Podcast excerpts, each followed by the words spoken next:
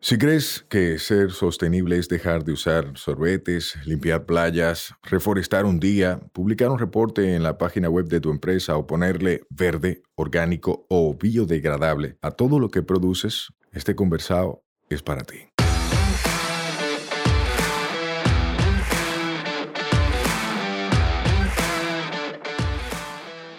Hola, somos Mibisai, los motores detrás de Tinglar y una vaina verde, y hoy vamos a tener un conversado sostenible. En cada conversado sostenible te ayudaremos a romper paradigmas y te compartiremos alternativas y herramientas para que acciones ya, sin excusas.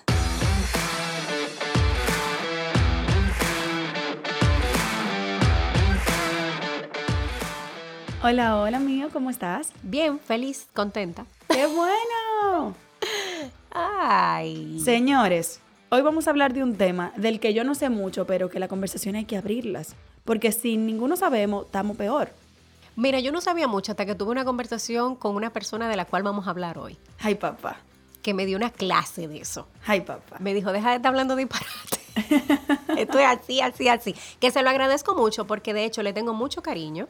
Es una persona que cuando ve algo desatinado en mis redes sociales me dice, hay mucha gente así, sí. Gracias por esos ángeles que están ahí siempre pendientes. Y me dice, Miosoti, ¿qué es lo que tú estás haciendo? Tú no puedes hacer eso y como que me... Te llama capítulo. Me, me, me, me, lleva al camino. Y yo le he dicho a él, de hecho, mira, tú eres como mi papá en Instagram, porque papi no usa Instagram. ¿Le dijiste viejo? Sí. No, papi tiene 47, él tiene la misma edad que papi, yo creo. Okay. Vamos a hablar, señores, de fotógrafos de conservación. Sí, y de la fotografía de conservación. De la como, fotografía. Como algo que existe. Sí, que, y que muchas ayuda. veces, sí, que muchas veces uno cree como que, ay, mira, tira foto lindo a la mata, a los animales. Pero ¿qué es eso?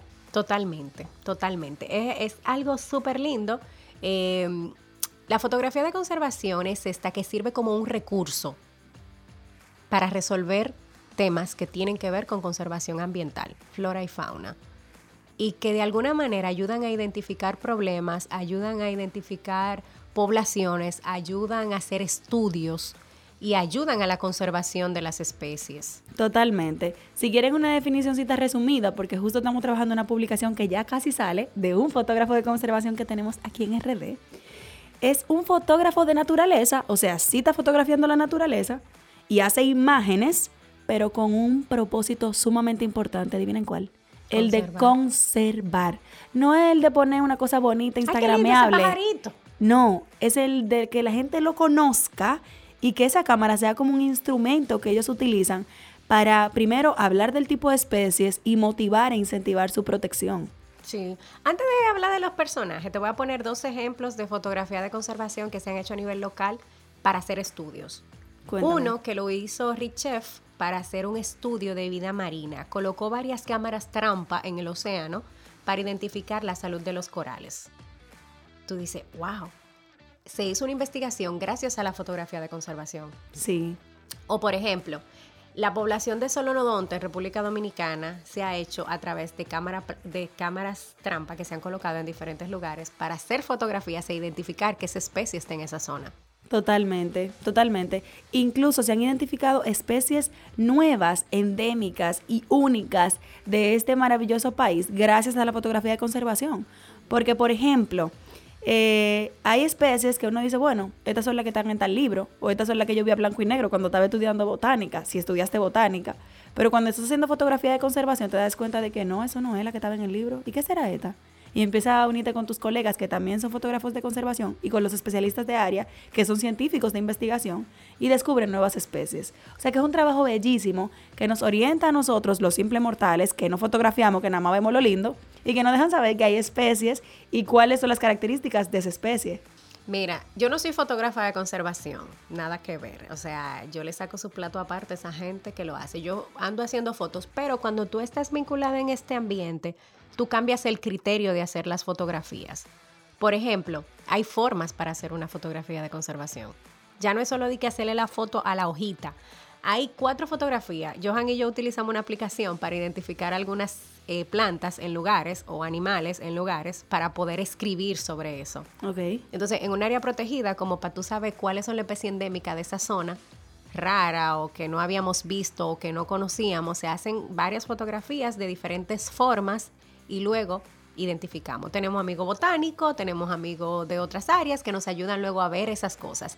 Pero hay formas específicas para tú hacerla, para que se pueda identificar la, eh, eh, la planta o, la, o la, bueno, el ave, lo que sea. Entonces, de alguna manera ahí sabemos qué hay en ese parque nacional todavía. Totalmente, totalmente. O sea, la fotografía de conservación, señores, es una carrera, no es un hobby. O sea, aquí, por ejemplo, en el país, y voy a mencionar a uno de los fotógrafos de conservación que yo más admiro en el país, eh, que es Eladio Fernández, Eladio Foto en su Instagram, que es miembro de la Liga Internacional de Fotógrafos de Conservación. O sea, no es de que, ah, yo soy fotógrafo de conservación porque lo digo yo. De que yo salgo a viajar por ahí y hago fotico. Esa no es eso, no es eso, es que estudias para fotografiar primero una especie sin dañar y sin atacar su forma de hábitat. O sea, no es que tú vas ahí y te le va a acercar muchísimo una especie, hasta la distancia. Yo estaba aprendiendo eh, con diferentes eh, videos que estaba viendo que hay muchísimos fotógrafos que necesitan una distancia X de una especie para no interferir de ninguna forma en lo que se especiaría de forma natural por tu presencia. Entonces se camuflajean muchísimas veces, una vaina chulísima. Es todo un mundo. Tú sabes que Eladio, que también le tengo, es el, mi papá en Instagram.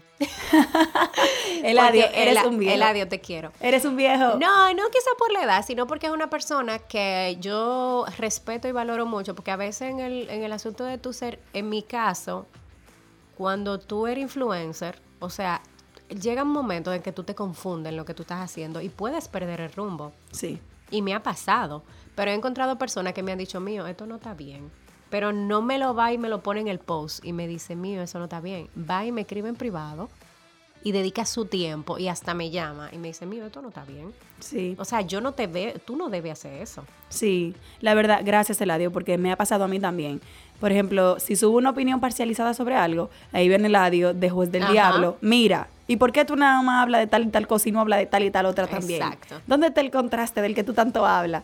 Y entonces como que es chulísimo tener ese tipo de personas que son tan objetivas y realmente lo que quieren es agregar valor. Total. Si tú estás ahí y quieres agregar valor desde tu conocimiento técnico experimental, hazlo hazlo, porque eh, de este lado estamos intentando crear contenido de valor, pero tú puedes agregar, tú puedes aportar. Claro, y entonces le hace una fotito que si usted entra rápido y lo ve y dice, ¿qué es lo que te loco está fotografiando? ¿Y esta pornografía? ¿Y qué es esto?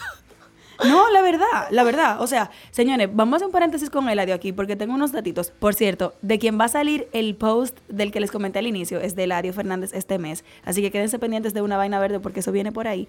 Pero les adelanto que Eladio es una de las personas que tiene el banco de imágenes más grande sobre el paisaje, la flora y la fauna de las Antillas Mayores, no solo de República Dominicana.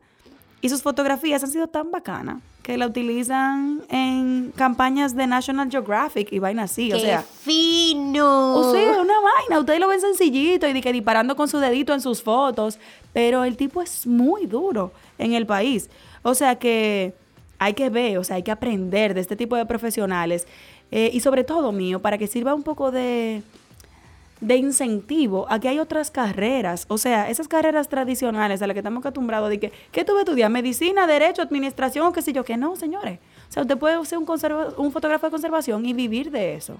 Claro, mira, tú sabes que aparte del audio, pues hay otras personas en el país que están estudiando y están preparándose para eso y qué bueno que han decidido ver otros rumbos, pero otro duro de la fotografía de conservación es Guillermo Ricard. Totalmente. Yo tuve un momento fan con él, porque yo lo conocí en mi primera inmersión de, buceo. la primera vez que yo fui, yo vi a ese hombre con esa cámara. Y yo, Dios mío, ¿qué es eso? Mira, o sea, entren a su Instagram, señor. Él, él hace fotografía de diversas cosas de naturaleza, pero específicamente de vida marina. Es impresionante el trabajo que hace. De hecho, debo resaltar que tanto Eladio como Guillermo y José Alejandro, que es otro fotógrafo de conservación de República Dominicana, aportan muchísimo a instituciones, donan fotos también para, para trabajos Hacen investigación. Hacen investigación, son gente que apasionados de eso, pero que también aportan muchísimo. Te lo digo porque a través de la Red Recifal Dominicana he podido utilizar fotografías de Guillermo Ricard para revista Tinglar para dar a conocer cosas. Entonces, yo soy miembro de la Red Recifal, yo pongo mi, mi, componente de comunicación y él pone su componente de fotografía y nos complementamos y hacemos un trabajo. Entonces, son gente que trabajan esto, pero que también aportan. Totalmente, muchísimo. totalmente, señores. Y muchas veces hacen, hacen aporte desinteresado. Total. Porque como te dicen, imagínense antes, para tú conocer una especie, tú tenías que ver un libro que con suerte estaba a color, pero una foto mal, mal tiradísima. Entonces, hay veces que tú veías una cosa en un libro y tú dices, bueno, si lo veo en la vida real no lo reconozco, porque está muy diferente. Y este tipo de fotógrafos con tanta calidad, cuando tú ves algo que ellos fotografían en la naturaleza, tú dices, esto es tal cosa. Mira, Eladio subió una foto hace unos días de dos lagartos que yo pensaba que se estaban abrazando. Y yo vi eso y yo dije, di que, wow, qué cosa más ápera. O sea, cómo se manifiesta la naturaleza. Y, y es increíble. O sea, uno aprende. eh, sus fotos también de orquídea y cosas así que Sí. se le ven esa parte así tan definidas. Son como una dices, prima de la orquídea. Ajá. Ari- tú dices, que, ajá. tú dices que, wow, mira cómo eso se ve. Eh, otra cosa que me pasa también son herramientas que yo he utilizado para yo aprender. A veces yo ando por ahí monteando y veo un ave y yo digo, espérate, déjame entrar al Instagram de Ladio a ver si es esa que yo estoy viendo. Ay, yo le mando la foto. No, ¿Qué, qué es lo que es esto? Eh, Señores, miren, por cierto, a Johanan, mucha gente lo utiliza como si fuera botánico. Me encanta porque como él se ha dedicado a investigar, a leer y a procesar un poco la información para ponerla digerible para los mortales, eh, como que ha hecho un trabajo muy bonito también, aunque no es fotógrafo de conservación, de alguna forma utiliza buenas imágenes para que también se den a conocer esas especies. Claro, para platanar el conocimiento, pero tenemos amigos botánicos a los cuales consultamos. Pero mira qué pasa, cuando tú vas viajando mucho hay especies que son muy parecidas o especies que tú ves siempre. Yo, por ejemplo, ya conozco el Julián Chiví, conozco el Chicuí, conozco el Calcalí. O sea, son cosas que uno conoce porque tú vas viajando y ya tú las ves. Pero si yo no estoy segura, No no entra a cono- su Instagram. Señores, Y lo yo no conozco nada de eso, porque la verdad esto es una tarea pendiente para mí. Así que si usted no entiende nada de las especies y ve la foto que suben estos fotógrafos de conservación por linda, por linda nada más, y dice, ay, qué linda esta foto, hasta le da like y repost. Vamos a dedicarle un chin de tiempo a leer, porque siempre en el copy hay mucha información de valor. Y estos fotógrafos tienen su página web y toda la vaina. O sea, son investigadores, señores. Han hecho estudios con universidad y con sus Pero colegas de Harvard y de todo. O sea, no, estamos hablando de algo serio. Que al principio, yo cuando, de- cuando decidí como que investigar un poquito más de este tema para visibilizarlo, eh, esto es un trabajo serio. Esa fue la primera pregunta que me salió. ¿Esto es un trabajo serio o esto es un hobby? No, es un trabajo serio. Es un trabajo serio. Entonces ya ustedes saben, señores, no somos fotógrafos de conservación. Nosotros sin estudiar no somos fotógrafos de conservación. Si tú tiras foto linda de la naturaleza, tú tampoco eres un fotógrafo de conservación. Aunque la especie sea endémica, aunque esté en la lista roja, aunque sea nativa, aunque esté en peligro de extinción, no eres fotógrafo de conservación, excepto que lo estudies y te dediques a utilizar las imágenes con el único objetivo de conservar. Totalmente. Y, y si usted no sabe bien un dato, te digo, mi guía, mi guía de conservación, mi chivo, yo dije, déjame confirmar, a ver si este es este. Y ya, punto, señores, no, no tenemos que serlo todo en la vida. Claro que no. O sea, para eso hay otras personas que nos nutren y, y que nos aportan conocimiento. Y un paréntesis. Si va a utilizar una de esas imágenes maravillosas, del crédito de por Dios. Yo he visto fotos buenísimas de esa en revistas sin que diga cuál es el fotógrafo, cuál es el autor. No, recientemente hubo un tema con Guillermo que le, le No le dieron el una crédito. foto, exacto. Entonces, señores, para hacer una foto, por ejemplo, de la Vía Láctea, usted tiene que durar ahí horas. Para hacer una foto de una especie haciendo tal cosa, usted tiene que durar horas mirando eso ahí, a qué hora es que va a hacer eso.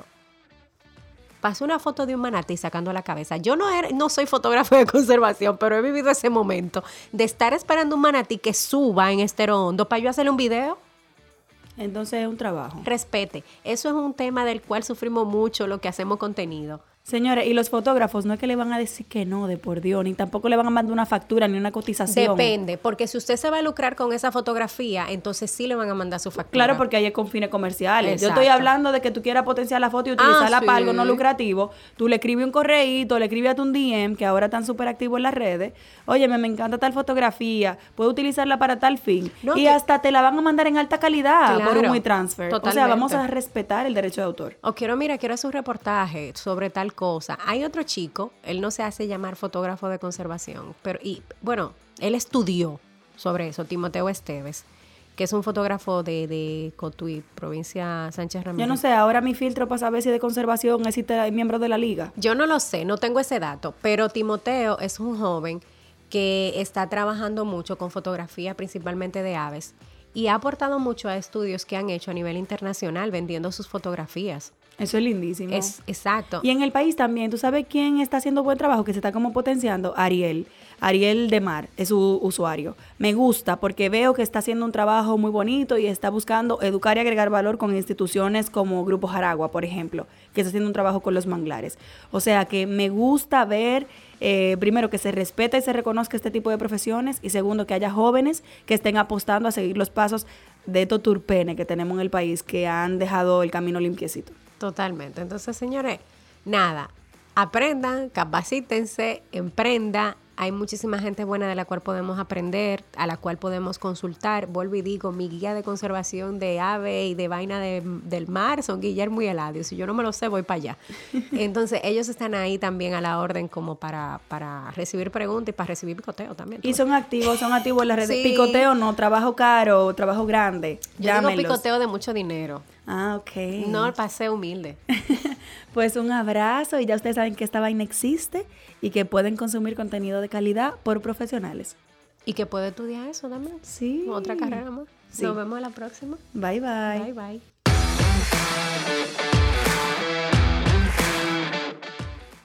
Este podcast se graba en nuestra casa, M33. M33, somos de tu mundo y te entendemos. Nos escuchamos la próxima semana. Recuerda que esta vaina es todos los martes. Mientras tanto, nos vemos en las redes Mío Explorando y Sayuris Bonet. Un fuerte abrazo.